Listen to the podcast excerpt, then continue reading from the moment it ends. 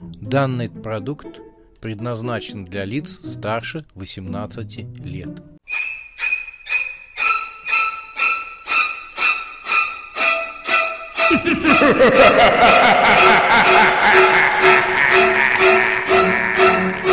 Пощекочи, нервишки.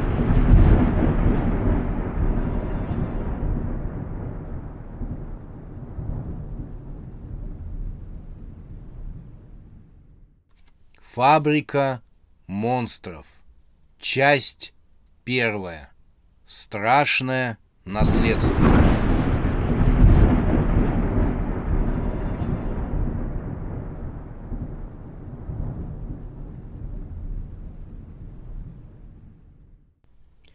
Доктор Ви, как заправская гончая, несся по коридорам громадного дома. Обеспокоенный Макс не отставал от него ни на шаг. За его спиной следовали Игорь, Рамзес и свита охранников. В таком составе они кавалерийским галопом пару раз проскакали по первому этажу, перепрыгивая через мебель. Пробежались по лестнице с первого на пятый этаж и наоборот. «Петляет, запутывает следы», — ругался доктор Ви, активно нюхая воздух. Знает, что мы охотимся на него. Возле одной из комнат они притаились, а затем резко ввалились внутрь. Там все дружно напоролись на Людмилу, которая разговаривала по громадному телефону, который, наверное, был собран в эпоху мамонтов. Из одежды на ней были лишь очки, сигарета и сам телефон. При виде молодой женщины Нюхательный хоботок Вия приподнялся. Он глупо заулыбался, высунув язычок. Людмила отвлеклась от телефонного разговора, выпустила такое густое фиолетовое облако сигарного дыма, что очертания ее прелести стали размытыми, как в тумане. — Вам дым не мешает? — спросила она своим ржавым голосом. Вий словно отрезвел извинился и выскочил вон. Все последовали за ним, кроме Макса.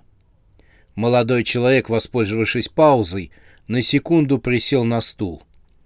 События сегодняшнего дня утомили его. Опомнился он лишь, когда услышал голос рестлерши. «Вы собираетесь здесь ночевать?» — спросила она. Макс вместе с сачком и туфлей подскочил над стулом. Туман стал рассеиваться, и округлые прелести бывшей рестлерши стали приобретать ясное очертание. «Табачный дым рассеивается», — краснее прошептал Макс. «И что?» «Я вижу э, ваши, как бы это сказать, вы не могли бы вновь выдохнуть сигарный дым?» «Попробуйте сами, закуривайте». Людмила впихнула ему в карман пачку сигарет. «Начинайте а то я теперь хорошо вам видна. «О, нет!» — воскликнул Макс и, дрожа, выскочил в коридор. Людмила проводила его взглядом, потом возобновила прерванный телефонный разговор. «Я все еще на линии», — сказала она в телефонную трубку. «Все верно. Этот лох все подписал. Даже ничего читать не стал. Остальные инструкции дам при встрече. Все по договоренности. Встреча, как всегда, в библиотеке. Макс догнал всех возле одной из комнат. Ви усиленно обнюхивал дверь. Охранники с суровыми мордами заняли места по обе стороны от нее. Игорь и Рамзес стояли позади Вия. «Он здесь, за этой дверью», — сказал доктор. Игорь и Рамзес перепроверили свои магические сачки и подкорректировали лазерные прицелы на них. Охранники повторили их действия со своими сачками. «Если он там, тогда заходим», — сказал Игорь, элегантно поправляя галстук. «На нашей стороне неожиданность, поэтому вламываемся и...» «Нет», — вскричал Макс. Он запыхался и пытался отдышаться, привалившись к стене. Не входите, пожалуйста. Это еще почему, хилый? спросил Рамзес. Макс перевел дух. На него были направлены взгляды. Это комната моей жены. Тем более важно ворваться туда как можно скорее, сказал доктор Ви, пока вашу жену не сожрали. Макс вздрогнул. Не говорите так, сказал он. Но доктор Ви прав, хилый, сказал Рамзес. Макс поднял руку. Тогда слушайте все. Я хочу вас попросить. Я ж могу это сделать, я же ведь главный. — О да, хозяин, — сказал Игорь. — Конечно, хилый, — подтвердил Рамзес. — Тогда прошу вас, не нужно, чтобы Юля пока знала, что здесь происходит на самом деле. Макс осмотрел всех. Все внимали ему как начальнику. Ни о фабрике монстров, ни о привидениях, ни тем более об этом Барс-Барасе все поняли ни слова. Если она узнает правду, то упадет в обморок, а потом и разведется со мной. Рамзес и Игорь переглянулись и усмехнулись. — Навряд ли, Хилый, — протянул словам Рамзес. — Но тебе решать. Ви фыркнул. — Тогда в комнату пойдете без меня. Я умываю руки, — сказал доктор, вытаскивая из носа концы фонендоскопа. Юля посапывала на кровати. Она ровно дышала во сне. В комнату вползли на четвереньках в следующем порядке. Первым полз Макс. Ему на пятки наступал Игорь, затем Рамзес, а дальше змейкой следовали собакоголовые охранники. Рамзес тронул за ногу Макса. «Хилый, видишь что-нибудь?» — прошептал он. Макс остановился, чтобы ответить, но тут же ему в пятую точку врезалась голова Игоря. «Ой, осторожнее!» — зашептел Макс. «Вы сейчас Юлю разбудите. Вот беды, не оберешься». Все застыли и прислушались к дыханию молодой женщины. Юля застонала и, видимо, перевернулась на другой бок. Когда ее дыхание снова стало глубоким и ровным, Рамзес повторил свой вопрос. «Как я в этой темноте что-нибудь увижу? Если я... Потом я не знаю, как ваш Карабас выглядит», — раздраженно шипел Макс. «Не Карабас, а Барс-Барас хилый», — отозвался Рамзес. «Да все равно». «Не скажи, хилый, это очень большая разница». Игорь влез в разговор — Сейчас не до этого. Нужно отыскать чудовище. Давайте обыщем комнату. Юля раскрыла глаза. Ей почудилось, что в спальне кто-то говорит, либо накачивает проколотую шину, потому что все слова слышались с шипением. Она открыла глаза и села на кровать.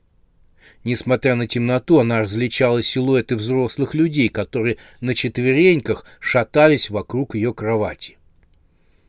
Юля включила ночник. «Максим!» — услышал молодой человек и сразу вскочил на ноги.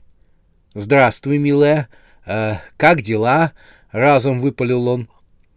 Ночник слабо светил, поэтому женщина видела только вставшего на ноги мужа все остальные присутствующие растворялись в темноте. Гнев охватил Юлю. «Макс!» — закричала она. Игорь выругался.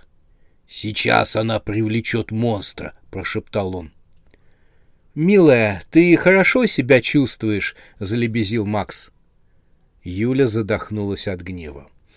«Ты сам как думаешь? Как я должна себя чувствовать, проснувшись среди ночи в спальне, полной мужиков, — сказала она, и тут же ее зарила. — А ты часом не пьян вместе со своими друзьями? Макс сложил руки на груди, прижав к себе сачок и туфлю. Юля потянула носом. — Нет, не пахнет, — ответила она разочарованно. — А может, ты сошел с ума? Кстати, кто это с тобой? — Тут темно, и я не вижу. Пришлось Игорю Рамзесу подняться и принести свои извинения Юле. — А чуть вы на четвереньках? — удивилась женщина. — Понимаете, все дело в тараканах, — любезно стал вводить в курс дела сметливый Рамзес. Юля ужаснулась. — Нет, что вы! У нас тараканов нет. Вернее, есть только у меня. Да, я развожу коллекционных тараканов. Знаете, такие тропические, жирные и здоровые, продолжал Рамзес. Несмотря на то, что Юля лежала на кровати, она на всякий случай подобрала ноги к себе. А Рамзес продолжал заливать. И вот они у меня убежали. Ума не приложу, как это могло произойти. Они были, и вот их не стало. Вот покормил сочной травкой, были. Возвращайся из туалета, баночка пуста. Как будто кто-то пошел с ней сдавать анализы. Я даже подумал, может быть, кто-то сходил с моей баночкой в пункт сдачи мочи? Представляете, как смешно. Чувак сходил сдать анализы, а приносит таракана. Наверное, вся больница в обморок попадала. Пока он говорил, над головой Юли возникло фиолетовое призрачное существо. Существо отдаленно напоминало барса, только с очень большой зубастой пастью. По призрачной шерсти, по голове и всему телу шли магические знаки. Пасть чудовища раскрылась, плотоядные глаза монстра, сверкавшие как льдинки, смотрели на женщину, которая пыталась вникнуть в то, что говорил Рамзес. Макс и Игорь, открыв рты, наблюдали за поведением Барс-Бараса, который примерялся с разных сторон к девушке. Он словно раздумал, с какой стороны откусить кусочек от Юли. Но тут, я думаю, какие анализы? Тараканы просто сбежали, продолжал вешать лапшу на уши Рамзес. Женщина хмурилась. Ей начинала надоедать речь забинтованного. Так, я-то здесь при чем? Не выдержала она. От фиолетовой фигуры над ее головой веяло холодком. Юля поежилась. Мы обыскиваем все помещения вместе с Хилом, он первый охотник на тараканов здешних канализационных джунглев, — говорил Рамзес, поглядывая на Барс-Бараса. — Что еще за хилый? — не поняла Юля. — Это я хилый, милая, — сказал Макс, наблюдая, как Барс-Барас облизывает его жену призрачным языком. — Он меня так называет. Я хочу прихлопнуть таракана. Тут Юля поняла. «А я думаю, почему у тебя в руках туфля?» — сказала она. «Думала, что ты ненароком гикнулся на радостях от дядюшкиного наследства». Макс посмотрел на туфлю. «Да, я ей э, прихлопнуть таракана хотел», — выдавил он из себя, потому что Барс-Барас открыл свою страшную пасть, усеянную тройным рядом зубов различных размеров и форм. Он попытался сомкнуть челюсти на голове Юли. Женщина дернулась. «Как холодно!» — удивилась она. «Такое впечатление, что над моей головой открыта форточка». И она хотела поднять голову. Макс ойкнул и вскричал. «Юля!» Жена вздрогнула и на мгновение забыла о том, что хотела посмотреть наверх. От крика Макса даже Барс-Барас закрыл пасть и нервно облизался языком. Он пошевел кошачьими усами, его ледяные глаза звезды уставились на молодого человека. «Главное, чтобы она не увидела висящее над ее головой чудовище», — подумал Макс. Макс, отвечая на удивленный взгляд жены, вдруг заорал «Юля, любимая!» Тасс удивленно подняла брови. «Ну, так что? Я слушаю?» — спросила она. Макс решил рубить с плеча. «Жена! Как вообще дела-то?» — радостно гаркнул он. Жена с подозрением посмотрела на мужа.